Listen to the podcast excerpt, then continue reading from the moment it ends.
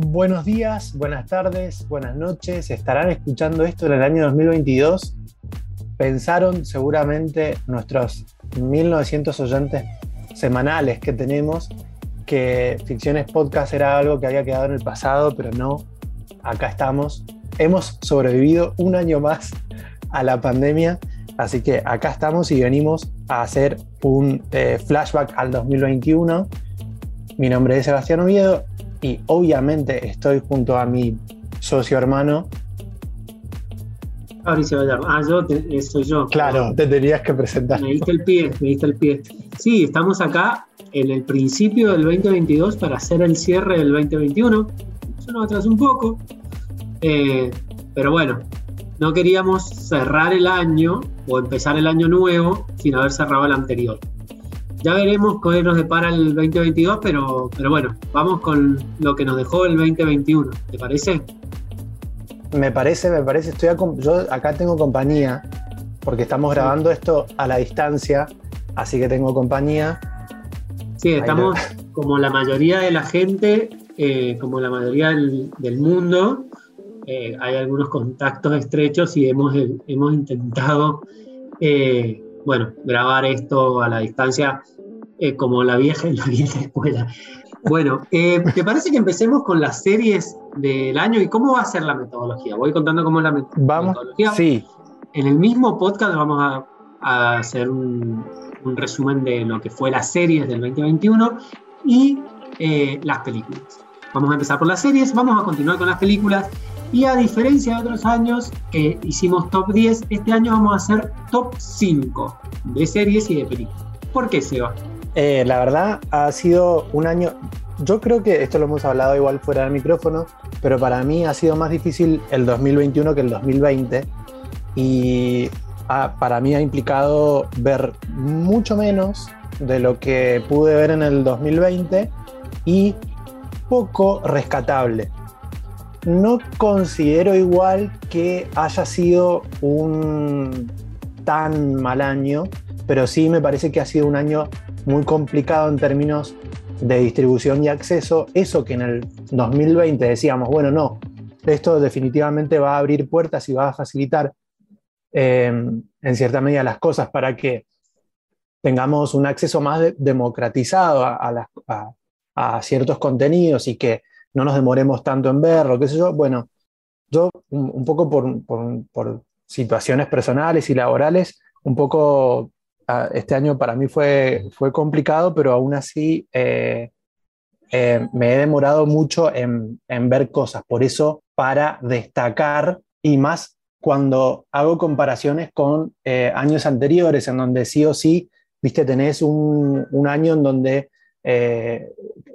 no sé, un 2017 que se destacó por Call Me By Your Name, un 2018 que se destacó por Cold War, viste como que cuando vas marcando eh, el año con la película, con la película que más te gustó, con la que más te, te, resultó meritoria, si se quiere, eh, este año me ha costado más hacer ese ejercicio. Y con las series también.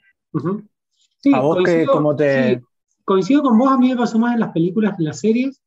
Eh, no vi ninguna película que, eh, repasando como, como vos decís, los puntajes y estas cuestiones, y que también lo hablamos un poco fuera del micrófono, lo que pasó es que no, este año no tengo ningún 10 en mi top 5, mucho menos en mi top 10, y no hay ninguna película que diga, eh, esta, esta peli me, me, marcó muchísimo y bueno, como vos decís, va a ser con qué recuerde el año. y eso no sé si es porque porque estaba cansado, porque también ha sido un año bastante más complicado, pero bueno, eh, no pasó. Tampoco hay una película que, eh, por la cual vaya a recordar este año en particular. Sí, igual acá te tengo que dar la derecha, porque ahora que veo como el listadito, sí es verdad que la, en series hubo como un pico y de hecho, no sé si vamos a tener muchas coincidencias, me parece que no, podemos tener algunas coincidencias en series, no creo que en películas, pero sí me parece que en donde vamos a coincidir en series, como que nos ha marcado un pico, pero bueno, ya lo vamos a charlar cuando vayamos hablando. Entonces, si querés empiezo yo. Decime el top, decime tu puesto, vamos a hacer como todos los años, eh, cada uno va a ir diciendo su puesto número 5, sí. así subiendo. Eh, a ver, ¿se va a empezar? Mi, mi puesto número 5 es The Wheel of Time, La Rueda del Tiempo, de Amazon.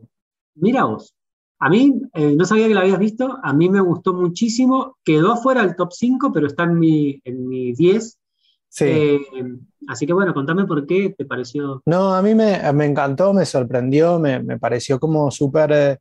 Eh, y acá quiero hacer un asterisco, porque después que quisiera mencionar muy rápidamente las que no entraron, pero que sí Dale. estarían en, en mi top 10. Dale. Y por ejemplo, una de esas series es The Witcher. A mí me está gustando mucho The Witcher. Y lo que tiene The Witcher es que eh, es como no es tan fácil de llevar, un poco porque se las ingenió por parecer una serie compleja, de culto, qué sé yo. Y medio como que en, en ese aspecto le salió el tiro por la culata. Mientras que The Wheel of Time es como que abraza un poco más el, el género, la historia, los personajes, y es como que se compromete más con eso y hace que eh, eh, tiene una historia escrita que es como mucho más llevadera para, incluso eh, me parece también como que es amena para cualquier público, o sea, no, le, le puede gustar a cualquiera, entonces me, me resultó como súper entretenida, divertida y, y nada, linda, linda de ver. Sí, yo te agrego ahí una cosita, pero yo también estuve viendo las dos.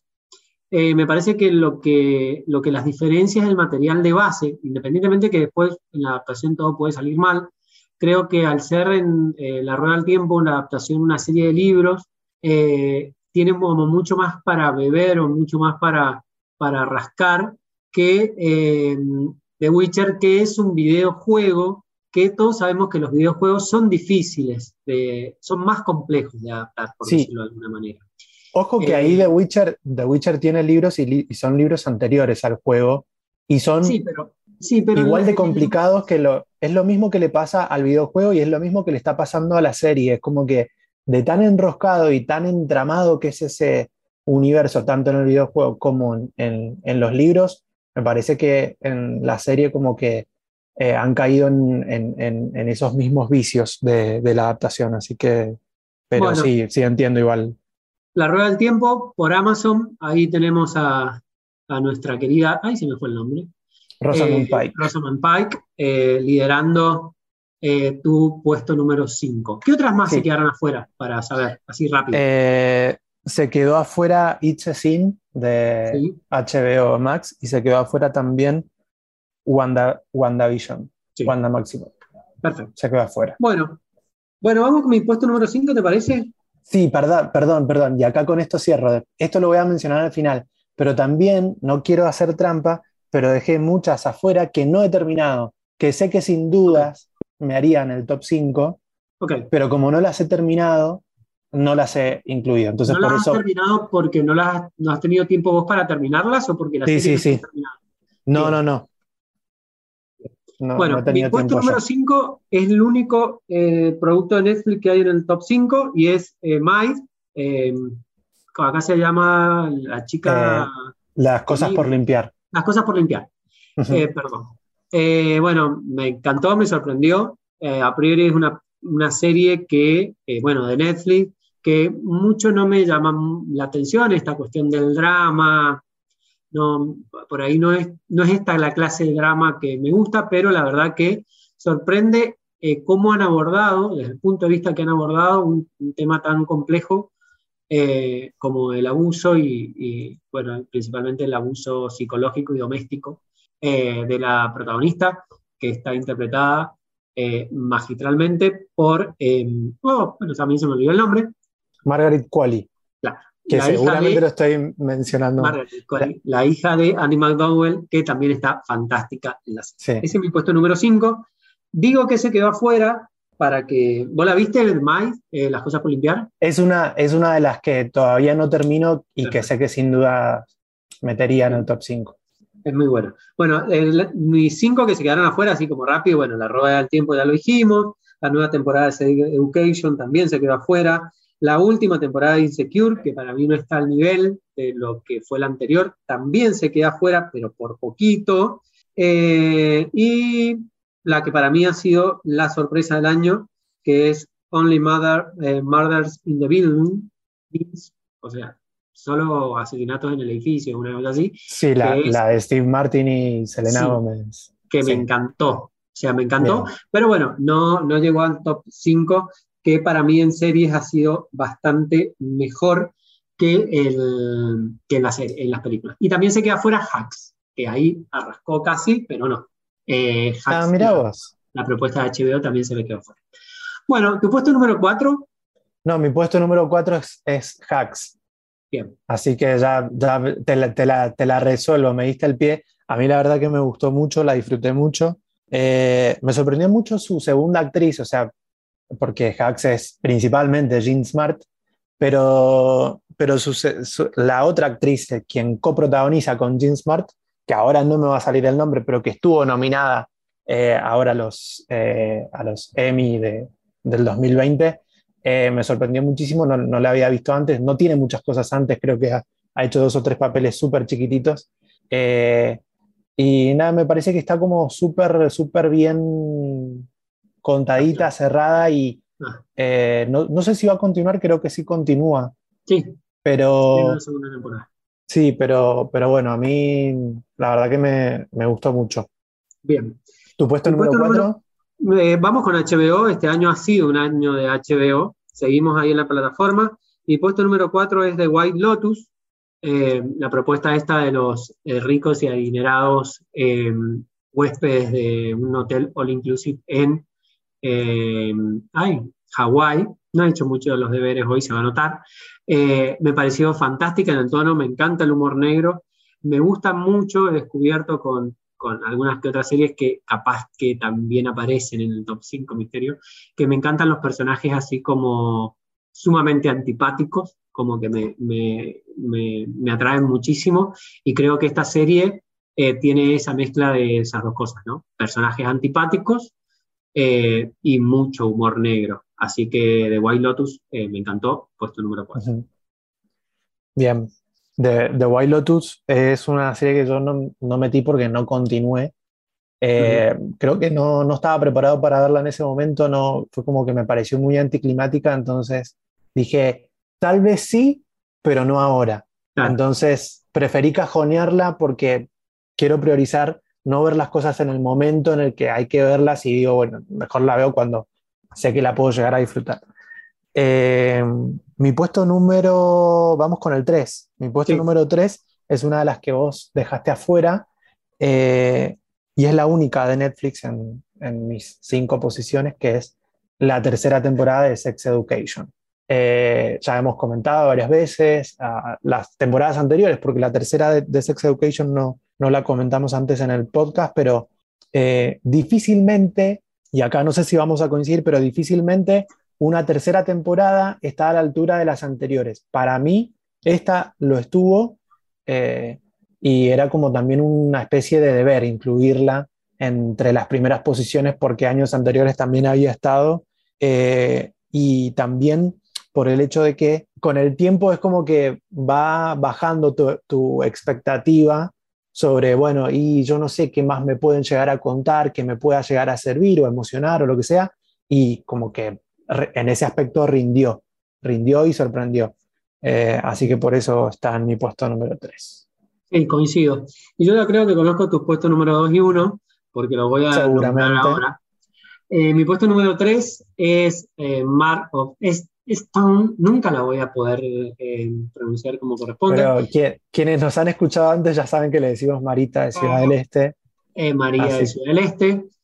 la, bueno, ya hay podcast, la miniserie de Kate Winslet, eh, fantástica, eh, que bueno, que nos, nos, sorprendió al principio de año y, nos permitió y nos hizo volver a algo que después tendríamos, seguiríamos teniendo con la plataforma, con HBO, que es esto de esperar los domingos el capítulo para ver qué giro tenía la historia, eh, en una propuesta que es sumamente interesante. Así que ese es mi puesto número 3. Bien, y ese es mi puesto número dos. Eh, sabía. Así que nada, si quieren más información, deberían ir a escuchar directamente el podcast que le dedicamos a, Kate Winslet. Bueno, y mi puesto número dos es una serie que vos también la debes tener pendiente porque si no, estoy casi seguro que estaría. es una serie con la cual yo tengo una deuda porque la primera temporada la vi fuera de tiempo y si la hubiera visto en tiempo hubiera estado ahí arriba. Y es la segunda temporada de Ted Lasso, eh, la propuesta de Apple, que a mí la segunda temporada me gustó muchísimo y hasta en muchos capítulos más que eh, la primera temporada.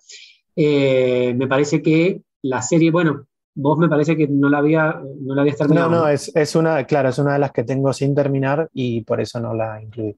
Bueno, lo que hace básicamente la serie se supera es abrir la cancha, valga la redundancia, es una serie que habla de fútbol, eh, hacia sus personajes secundarios, creando y, un personaje o, maximizando un personaje que ya estaba creado como Roy Kent, que se roba la serie de una manera impresionante para hablar de cosas que supuestamente son comedias y que en las comedias tal vez no se hablan tan, eh, o sea, tan bien, tan prolijito, como puede ser eh, violencia de género, masculinidad tóxica, eh, enfermedades mentales, depresión.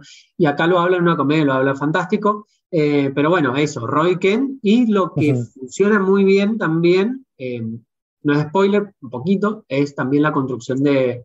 Nos había pasado que en la primera temporada nos habíamos quedado sin villana, porque se había pasado al otro bando, o sea, básicamente nos habíamos quedado sin villana y en este año, este vez lo que hacen es la construcción de un villano, que me pareció también muy interesante. Así que mi puesto número dos, Ted ¿Crees que vamos, digamos, el puesto número uno en... Eh, a coro no sé si nos va a salir a distancia, pero... Ah, sí, aparte con la... ¿Cómo lo decís vos? A ver. Yo, no, yo lo, lo, traigo al español. Ah, bien, bueno. ¿Vale, digámoslo en 3, 2, 1 en español? Dale, a ver. 3, 2, 1. Sucesión. Sucesión. Ay, la sé en inglés. Sucesión. Sucesión. Sí, no hay que darle, creo, ¿no? No, no, no. No hay, no hay, no hay. Yo tenía miedo de, que en tu puesto número uno estuviese eh, Ted Lasso y no Sucesión. Yo sabía que se iba a ser tu puesto número uno y tu puesto número dos. Y, dije, ay, voy a poner a Ted Lasso y no a Sucesión y no vamos a coincidir, pero no. Eh, definitivamente no hay con qué darle. Es como, yo, yo creo que eh, me parece que esto te lo pregunté también del, del 1 al 20, ¿cuánto le pondrías? Y vos me dijiste 19 porque siempre se puede superar. Y es como muy difícil decir con qué nos pueden llegar a sorprender en la cuarta temporada. No es tampoco tanto la, la sorpresa, pero qué nos pueden llegar a mostrar en una cuarta temporada y seguro que, que, que, lo, que lo van a superar. Ojalá no esté escupiendo para arriba, pero es magistral. Sí, sin duda. Em, esta, esta temporada lo que no tiene tal vez es tanto el capítulo de el lugar en donde transcurre la acción. Creo que eso lo dejaron un poco más. Si bien hay una, hay una escena donde transcurre en un, en un lago, hay otra escena que otra, un capítulo que transcurre Tiene, en un sí, tiene, tiene, la, el, cumpleaños, del, el cumpleaños de, de Kendall, tiene, la de, tiene la del casamiento, tiene la. Tiene algunos, pero es verdad que no, y, eh, este, esta temporada fue un capítulo menos eh, que las anteriores, pero, pero aún así es verdad que no tiene como tanto. Sí, me parece como que tiene tres grandes primeros capítulos de temporada en donde termina uno y vos decís, ah, bueno, gana este, entonces en el próximo gana el otro y, y es un poco así, pero, pero incluso te, como que te va redoblando la apuesta y una de las cosas más geniales que tiene sucesión me sigue pareciendo como eh, esto de que los personajes y los giros en la historia son tan impredecibles. Eh, porque si bien hay cosas que te esperás, como que cada giro es, que, vos decís, ah, bueno, van, esto me lo esperaba, va a encarar por acá y no, y va para otro lado totalmente distinto, entonces eso me parece que eh, es súper meritorio de parte de los guionistas. Bueno, aplaudimos Succession, eh, y pasamos al cine. Antes quiero comentarte lo que te dije que te iba a decir, las que no terminé y que sí. no sé cuáles de estas podrían haber hecho un top 5 y tampoco sé si un top 10, pero Insecure, Ted Lasso, Made, eh, Las cosas por limpiar y después eh, otra que yo estaba esperando mucho que, que, que no, no continué son Fundación y Midnight Mass, pero no han tenido tampoco ni, en el público ni en, ni en, la crítica han tenido los efectos que esperaban tener. Pero, pero bueno, y después ahí también tengo varias otras que no, no he visto ni, ni empezado. Por ejemplo, está la segunda temporada de The Morning Show, que en su momento para mí fue una, una de las series del año y la segunda temporada tuvo muy malas críticas. Después, eh, no me mencionaste una que yo esperaba encontrar en tu, en tu ranking, que es eh, el ferrocarril subterráneo, y que la he visto. He leído pocos rankings de serie, pero de los pocos que he leído, en dos o tres ha estado rankeando fuerte en primeras posiciones y eso me sorprendió porque me lo habías comentado vos y después no escuché como tantos comentarios. Es una muy buena miniserie, pero lo que tiene es que no emociona, en un tema que supuestamente debería eh, ser emocionante. Eh, técnicamente, cinematográficamente, la serie es impresionante. Ahora, eh, no te despierta nada. Claro. Así que bueno, sí, no, ni siquiera estuvo en mi top 10 ni, ni pensado. Bueno, bueno, damos vuelta a la página, pasamos al cine. Vamos a ver, vamos a hablar de películas y acá yo creo que no vamos a tener coincidencias porque debemos haber visto cosas muy distintas. Sí. Así que vos empezaste con los números 5, si querés empiezo yo con mi número 5 y empiezo, yo empiezo diciéndolo. Si querés después de, decir los, las cinco posiciones, decimos qué, qué, dejamos afuera, qué nos faltó ver. A mí es más lo que, me, lo que me faltó ver que lo que, lo que incluí. Pero Después de las cinco posiciones, entonces vamos a decir qué quedó afuera y eh, qué nos faltó ver. Dale. Yo quería empezar así, siendo, eh, generando polémica, hablando. Eh, ah, ya sé lo que vas a hacer. con vos eh, y, bajé, y subí una, una, película que en realidad está en el puesto número 6, pero también no solamente para generar un poco polémica, sino porque realmente después, pensándola, dije, bueno, no, por toda la carga que tiene, eh, se merece estar en mi puesto número 5. Es una película que fuimos a ver juntos, que a vos no te gustó, que hace muy poco que vimos, que la vimos en el cine, lo que también eso mejora el visionado, y bueno, sí, es, Spider-Man eh, sin retorno a casa. Eh, película que a mí eh, es mi superhéroe favorito, me gusta mucho. considero que manejaron muy bien el tema de la nostalgia y, de, y el cine, el cine espectáculo. Y bueno, nada, está bien que lo hablo desde un punto de vista un poquito del fanático, pero me parece una, una muy buena película y muy buena exponente del género masivo eh, hecho para sí. Así que bueno, Spider-Man sin retorno a casa es mi puesto número 5. Bien. Eh, no, a mí la verdad que no, no me gustó y sabí, me esperaba, me esperaba igual que, que, la pusieras en el ranking. Pero no, no, no voy, a, no voy a polemizar al respecto, así que te voy a dejar con las ganas. Mi puesto número 5, si tengo que explicar por qué lo puse, me cuesta muchísimo. Así que no, no me preguntes por qué. Solo voy a hacer referencia a la, película anterior de este director que nos gustó mucho y que estuvo en nuestro ranking en su momento. En el mío, con seguridad. Y creo que en el tuyo también. Y si no estuvo en, tu top 10, debe haber estado ahí, como en el 11 o en el 12. Posición 11-12. Eh, estoy hablando de The Green Knight, El Caballero Verde, película protagonizada por Dev Patel de eh, corregime, David, porque no tengo el machete abierto, es David Lowery, el director, quien antes había dirigido eh, A Ghost Story, la historia de un fantasma. Una eh, que se corrió de, de, ese relato, eh, que también lo tenía con otra película, Ain't, no, Ain't Nobody Saints, una, donde también trabajaba con Rooney Mara, se corrió un poco de ese registro para irse a, algo mucho más, no sé si de género, pero sí de un tinte y un calibre totalmente eh, distinto. Y me gustó mucho cómo manejó eh, toda esta leyenda que, se acerca al rey Arturo y todo lo metafórico y cómo, logró eso visual y narrativamente en una película que es pesada, es larga, es densa, pero aún así es, me parece como que visualmente eh, imponente. La verdad que me gustó mucho y lo, lo, que me pasó también fue como que hacia el, mientras más se acercaba al final de la película, decía, yo no sé todavía por qué estoy viendo esto, no sé si lo estoy entendiendo, y sobre el final fue como, la, la vi en casa, no porque no, no, tuvo estreno no, tuvo estreno, y, y, aún así fue como que sentí como una atmósfera de cine por cómo me envolvió.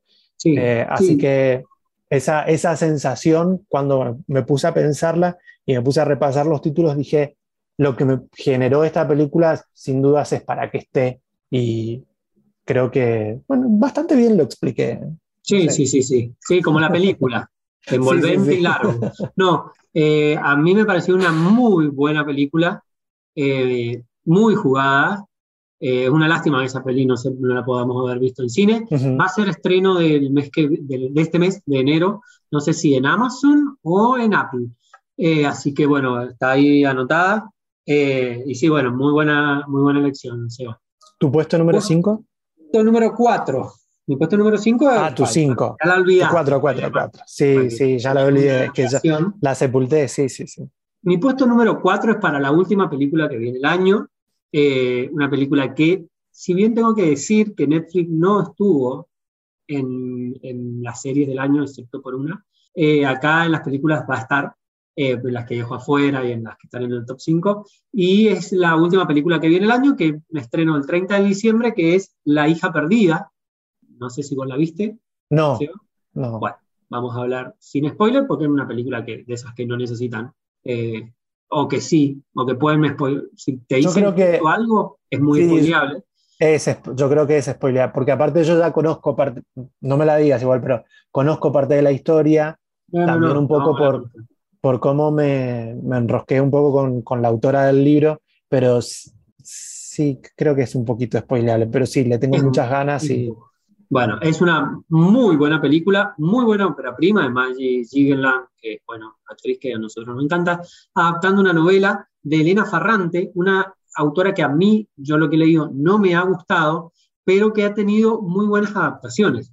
Esta peli, que viene de pasar por varios festivales y posiblemente logre una candidatura como mejor actriz para, nuevamente para Olivia Colman, en un papel fantástico, con millones de matices y que también, eh, bueno, la autora tiene adaptada una de mis series favoritas en, en, emisión, que este año no ha estado, no ha tenido temporada, por eso tal vez no está en el top 10, que es Mi amiga estupenda, la pueden ver por HBO.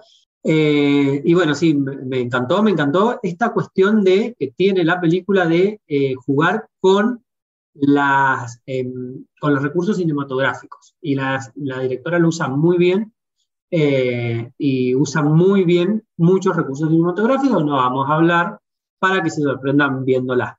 Eh, además de que contar con actuaciones enormes de Olivia Colman y, bueno, muy bien Dakota ya, eh, Jackson y nuestra querida Jessie Bucle, que está fantástica. Sí. Así que, bueno, ese es mi puesto número 4. ¿El tuyo, Seba? Mi puesto número 4 también es una de las últimas que, que vi en el año. No sé si la has visto, creería que no, pero era una película que tenía ahí como pendiente para ver, que no sabía, no, sabía con qué me podía llegar a encontrar. Hasta que la vi, es la última película de Mike eh, Mills. Mike Mills es el director de 20th eh, Century Woman, el director de, ahora se me fue la otra, Beginners, el director de eh, Paperboys y el director de uno de los mejores álbumes visuales de, música, que es de una banda, también una de mis bandas favoritas, que se llama eh, The National, eh, que tiene un disco audiovisual también que se llama Sleep Well Beast. él dirigió y, Alicia Vikander protagonizó varias de las, grabaciones de, ese disco. Estoy hablando de la película protagonizada por Joaquín Phoenix que se llama Come On, Come On, eh, con un excelente Joaquín Phoenix que se corre, también quiero decir una cosa que eh, leí por ahí por, por, Twitter que decía, ah, bueno, es como el papel que hizo en Her, pero en, en una película en blanco y negro. Y no, y me parece que tiene una dimensión totalmente distinta a, a, a ese personaje, se corre un poco de, de esa textura y de esa profundidad Ahora te, digo rápidamente de qué se trata. Tiene también a una segunda actriz que es increíble y actúa vía teléfono. Eso es increíble. O sea, está en pantalla, pero actúa más que nada en interacciones vía telefónica, que es Gaby Hoffman. Y tiene un tercer protagonista que para mí debería ser como la cabeza o ahí el, el segundo, que es un niño que no sé cuántos años tiene, pero se llama eh, Woody Norman y actúa mejor que muchos de los adultos que hemos estado viendo durante todo el año. Debe ser un chico que no tiene más de 10 años. Eh, es la historia de Joaquín Phoenix teniendo que encontrarse después de un año de haber fallecido su madre, tiene que encontrarse con su hermana por diversas cuestiones y termina cuidando a su sobrino, que es este actor llamado Woody Norman. Es una historia muy simple, una película filmada en blanco y negro y que ahora que la, que la voy pensando y que la voy comentando, creo que tranquilamente podría estar mucho más arriba en mi ranking. Habla de la memoria y del olvido, habla de, también de, la responsabilidad emocional y de un montón de cosas sin, eh, sin caer en, ese drama difícil de llevar y sin caer en, esa historia eh, sosa, profunda, melancólica, que, eso, que, la haría mucho más difícil de, verla y de disfrutarla. Este es un drama con, mucha complejidad, pero muy lindo de ver. Eh, la verdad que a mí me, gustó, también tiene como un registro ahí en, lo documental, que es lo que primero vemos al empezar la película. Joaquín Phoenix hace el, como de, el papel de un periodista investigador y, y lo que muestra, la verdad que dialoga mucho con el resto de la película, así que nada, me pareció excelente y sí, la verdad que me estoy arrepintiendo de ponerlo en el puesto número 4. Si querés, le dedicamos un podcast. Podríamos. Podríamos dedicarle un podcast, ahí sí. podríamos, podríamos. No, igual de todas formas, en pleno, eh, dos películas has dicho y las dos películas no las has visto ni en cine ni en plataformas. No, no he visto ninguna película. De las cinco películas, ninguna vista en cine. mira vos. Así que, pero bueno, yo no sé si te va a gustar, eh, pero sí te recomiendo que la veas. A mí la verdad que me sorprendió muchísimo. Así que, común, común, mi puesto número 4. Y ahora tu puesto número 3. Sí, la, la, voy a ver, la voy a ver, es una independiente, pero estaba esperando, o sea, para mí es más una película del 2022 que una película del, del 2021 y por eso todavía no la veo. Pero eh, sí, le, tengo, le tengo ganas. Como habíamos dicho, bueno, mi película número 4 es la última que vi, mi película número 3 es una de las primeras, de esas películas que ves en la temporada de premios y que quedaron ahí, pero que me, interesa rescatarla porque me pareció una excelente peli que vi en febrero, marzo. Recordemos, esta temporada de premios se atrasó un poquito. Entonces, bueno, eh, es una de las películas nominadas a Mejor Película Extranjera, que para mí es la película que debería haber ganado como Mejor Película Extranjera. Ganó otra muy buena, que es Another Run. Eh, la película de la cual estoy hablando es Quo Vadis Aida, em, una película bosnia, sí, bosnia, eh, que habla sobre, em, básicamente está ambientada en eh, un centro de refugiados en lo que fue el genocidio serbio. Sí, de, la, de, la, ex Yugoslavia, digamos. De la ex Yugoslavia. En los papeles sería la peli que no me gustaría, que, que eh, a priori no me gustaría, conflicto bélico, no es una película bélica, pero sí está más claro, claro. conflicto bélico, pero la película está llevada con tal tensión que si tú estás viendo un drama y estás transpirando como si fuera una película de suspenso. No tiene ninguna contemplación con el espectador, o sea, no la vas a pasar bien. Eh, se hace cargo de eso, no tiene golpes bajos y me parece que es una muy, muy buen exponente del cine del mundo que podemos llegar a ver en estos tiempos en donde eh, el cine está como más globalizado. No sé si vos la viste. Sí, la vi. bueno, y ya, pues, como para no, para no hacerme el misterioso, está mucho más arriba en mi ranking. Ah, mira vos. Sí. Bueno. Yo no sabía que la habías visto, ¿no? Sí, la, la amé. Sí, me encantó. Bueno, tu puesto, ese es tu puesto número 3. Eh, el mío es El poder del perro. Porque. No sabía que la habías eh, visto. Bueno, ahí tenés una película de Netflix. Sí, de Netflix, pero no. Pero es como que me, me, dejé estar un poco y le tenía como cierta idea. Y no, y la verdad que. Y me pasó lo mismo que me pasó con The Green Knight. fue como que en el transcurso mm, se me hizo como. No, no es tediosa la palabra, pero sí eh, difícil y también cuando, y más cuando tenés esos personajes con los que te cuesta empatizar y que no entendés por qué están escritos de determinada manera y es mucho más incómodo todavía cuando tenés un personaje que te cae mal pero que después empezás a como a simpatizar un poco con ese personaje eh, Entonces me, me, resultó así como muy incómoda en ese sentido la película, pero me gustó, me gustó muchísimo. La eh, película de, de, Jane Campion con eh, Benedict Cumberbatch. Eh, ¿Le dará el Oscar a Benedict Cumberbatch? Yo creo que sí. No, no. ¿Vos decís? Sí, yo creo que sí. Está muy bien, pero no sé, no sé si es para el Oscar.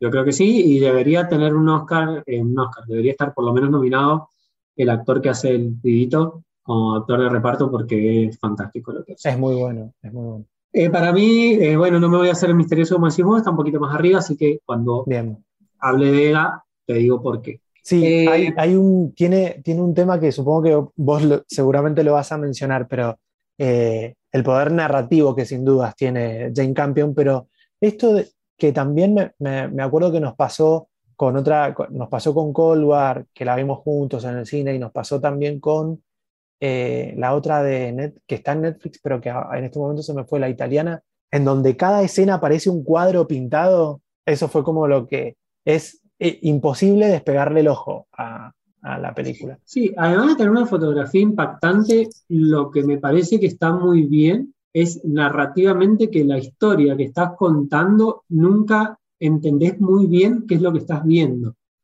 Y que milagrosamente en la última escena te cuenta, o sea, te cierra todo. Y eso es muy difícil de hacer. Es una película que, si me apurás, y bueno, ya adelanto, puesto número uno, que eh, Por el Perro, eh, es una película que se podría decir que no tiene mucho corazón, o sea, está muy pensada, eh, pero que sin embargo apuesta en uno de los géneros que, o sea, con más tradición en, el cine americano, que es el western, a reactualizarlo eh, y generar una cuestión que, que, vos te... o sea, a mí me pasó terminar de ver la película y al otro día estar pensándola y decir, qué bien esto. Entonces, si bien una película que a priori no tiene corazón, como sí tiene, por ejemplo, alguna que otra que he dejado en mi top 5, que después si querés lo hablamos, eh, me parece que está tan bien pensada y tan bien estudiada narrativamente eh, que, se merece para mí ser la mejor película del año. sí, sí. Bien, puesto número dos. ¿Y tú qué te queda el número dos? A mí me queda el número dos, apuesto de nuevo al cine emocional, una peli que vi muy al principio del año que me gustó muchísimo, que no suele el género estar en mi top 10, pero que a mí me gusta y me lo pongo acá porque pues, se me da la gana que es The Mitchell vs. The Machines, una película de animación, Netflix. Eh, me encantó, la pasé bomba durante dos horas. Me parece una película que no subestima a los niños, no subestima a los adultos, eh, es adrenalítica, es como comerse, no sé, gomitas, helados y pochoclos todo al mismo tiempo, eh, pasarla bien y bueno, a veces también eso es el cine. Así que ese es mi cuestión número dos. Bien, me gusta igual, o sea, creo que en su momento discutimos sobre esta película, pero me gusta que, haya entrado. Eh, mi puesto número dos es, y acá mm, eh, tanto como mi puesto número dos, sé, que no se van a estrenar en cines, y si se estrenan en cines se van a estrenar muy tarde, entonces dije, no voy a esperar, yo las quiero ver. Y mi puesto número dos es la nueva película de Celine Sciamma, Petit Mamón. No la he visto. Guarda con los spoilers, aunque ya me No, no, no, no hay mucho, no es, no es para spoilear, no es para spoilear, pero eh, es cortita, sencilla, con un lenguaje audiovisual y, emocional muy eh, efectivo, frío podría decirse, pero efectivo, y nada, me fascinó, me fascinó y tenía, tenía que estar, tenía que estar porque por lo que hizo con esa película. No sé si es mejor que, no, creo, no, creo que no es mejor que Retrato de una mujer en llamas, pero sí es una, una, gran, gran, gran película. Y eh, bueno, nada, eso. Mi, mi puesto número uno. Sin, haberla visto, para una cosita, sin haberla visto, em, me, me, atrevo a contestar esa pregunta. Para mí no sé si es mejor, pero es más chiquita. No, mucho más chiquita, sí. Entonces, eso por ahí eh, te juega en contra de decir, bueno, che, ¿sabes qué? A mí me gustó más que Retrato de una mujer. Eh, me pasó con una peli que acabo de terminar de ver, o sea, ayer, eh, que no es la mejor película del director, pero es una película que es más chica, entonces vos decís, ay, no sé si, y la verdad que me gustó más que las otras, y está bien, y me parece una mejor película, me parece que, puede haber pasado. No, pasa que claro, en, donde retratos de una mujer en llama hay toda una orquesta cinematográfica de un montón de cosas. Acá no, acá va. Eh, ah, claro, fue como mucho más ejercicio esta película y le salió increíble. Entonces, por eso me parece súper meritoria. Y mi puesto número uno es eh, la película que ya muy bien comentaste, que es A dónde vas a Ida, eh, porque también eh, ese tenor político, pero que está entramado con el drama y también con el drama familiar en ese contexto, la verdad que a mí me, siempre me puede. Así que... Pero hubo más coincidencias de las que creíamos. Sí, pensé que me la ibas a refutar hasta que me quedé tranquilo cuando vos la incluiste, porque es, una película, película, Sí, pero es 2020. Y yo, viste que como que me venía cuidando de no hacer trampa y qué sé yo. Estuvo disponible en 2021. O sea, no la pudimos sí, Sí, sí. Así que bueno, vamos al debate. Eh, cinco minutos si querés, pero eh, no, están, en nuestras, no están ah. en nuestras listas. Perdón, ¿qué? Sí. No, eso, eso, las que no están. No están, no, no, no, pero más que las que no están, porque no están, porque no me parecen buenas películas, eh, quiero, y quiero ir ahí, no están en nuestras listas muchas películas que están en muchas listas y encabezando como lo mejor del año y me, quiero permitir una reflexión. Para mí ha sido un año en donde me decepcionó el cine de festivales. O sea, me, parece que lo peor para mí del año, pero, pero lo peor sin duda es Annette, la película de Leon Carax, eh, que se vio en Cannes, que está en las listas de un montón de gente como lo mejor del año, me parece una basura horrible. Y también me ha pasado con varias películas que han pasado por los festivales y entre ellas la ganadora del Festival de Cannes del último año, Titán. No me parece una buena película, me parece una película arriesgada, sí, eh, efectista en varias de las escenas, no sé si has visto alguna de las dos, pero no me parece, me parece una película manipuladora, Em, eh, oportunista, eh, mucho peor película que la anterior de la directora, Julia Ducarnot, que, que ganó la Palma de Oro, la Palma de Oro, que es Crudo, me parece mucho mejor película Crudo, me parece fea, me parece asquerosa, no, no al nivel de Annette, que es una Sofía, y tampoco me pareció tan, tampoco me gustó tanto, aunque es, es una buena película, Benedetta. O sea, las películas que del cine de, del cine de festivales, eh, las que más se han hablado, a mí me decepcionan. No sé bueno, no, las tres son películas que tengo pendientes. De hecho, en ese orden, Titán, Annette y Benedetta son las películas que tengo en, la lista que dice sin ver. Sí. Encabezan esas tres. Yo no sé si, eh, si me van a disgustar tanto como a vos. No creo que. No, no, no. O sea, con, estas cinco películas, la verdad que estoy muy contento. No creo que ninguna pueda sacarle el momento a, que, a, alguna de estas películas, el momento que me hizo pasar a alguna de estas películas. Eh, por eso tampoco me arrepiento de, haberlas pasado por alto durante el año. Las voy a ver, obviamente, en algún momento. Creo que la que más tengo ganas de ver es eh, Vendetta, pero, pero bueno, no sé. Bueno con Annette tengo, tengo ganas, no sé si me va a gustar o no me va a gustar, pero bueno, qué sé yo. Pero están hace un montón de tiempo, por algo no las has visto. Sí, me parece que, te, que son todas películas que te demandan. Sí, como te podría demandar Petit Mamá. Y sí, pero fue otra como la predisposición también que, que tenía a la hora de verlas. No sé. Bueno, después. Igual, yo quería decirlo porque me parece que, que, sí, sí, son... empecé a hacer las listas dije, no, y cuando las vi me sentí, me sentí estafado. ¿Qué, ¿Qué, va a ser el cine? ¿Riesgo? ¿Solamente va a ser riesgo? Eh, entre las, si querés ya te digo las que, las que me quedaron sin ver, para que veas que es un, es, es, o sea, si, si ves este listado, mira, o sea, me quedo sin ver. Titán, Annette, Benedetta, El Prófugo, no la vi. Shiva Baby, no la vi, que tengo muchas ganas de verla porque he leído mucho sobre esa película, pero no la he visto. Licorice Pizza, bueno, tampoco. tampoco, pero va a ser eh, el año que viene. Madres Paralelas, obviamente tampoco. y otra que tenía muchas ganas de ver, que está para verla, pero no, no, no la he querido ver. creo que un poco con la ilusión de que se estrene en cine, pero obviamente no va a llegar.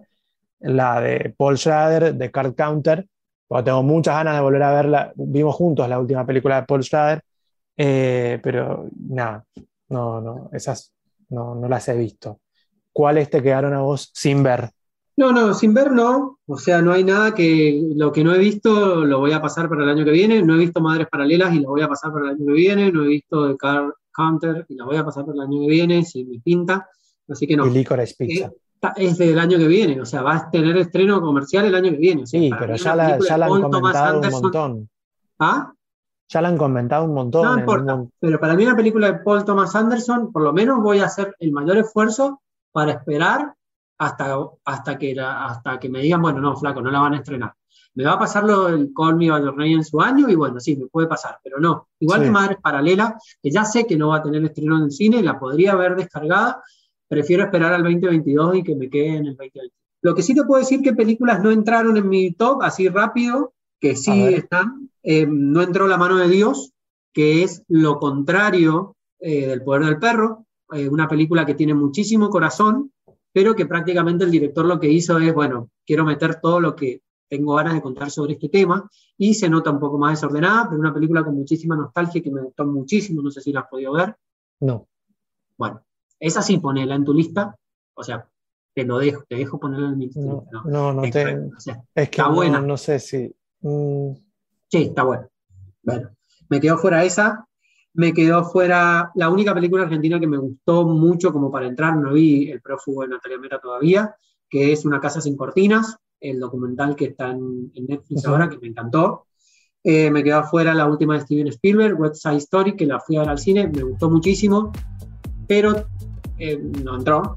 Eh, me quedó afuera Walk Walkers, la película de Apple TV, que fue nominada el año pasado al, a los Animación. Animación y que me encantó, que la vi muy al principio de año y me quedó afuera y ahí raspando que, debe, que, debería haber entrado.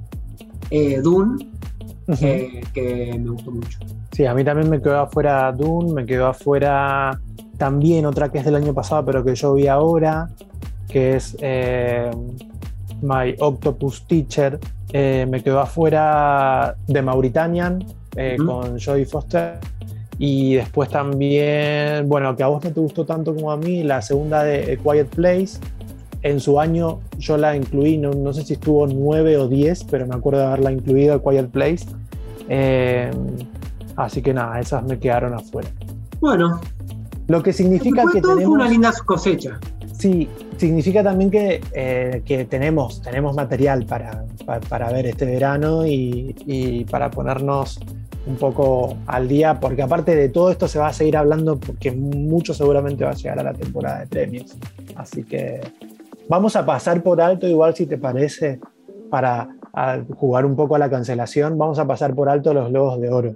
Sí, no, porque también, o sea, estaba Sofía, ya pensé que habían cerrado ese antro y no, y, aparecieron un día con, con, la noticia de las nominaciones, pero bueno. Nos cancelaron. Bueno, Seba, eh, bienvenido 2022. Eh, bienvenido al 2022. Veremos qué hacemos. Vamos a ver, sí. Vamos a ver. Y bueno, nos quedamos con eso, con su sesión, con Bosnia, con el poder del perro. Así es. Hasta la próxima, Hasta la próxima, Seba.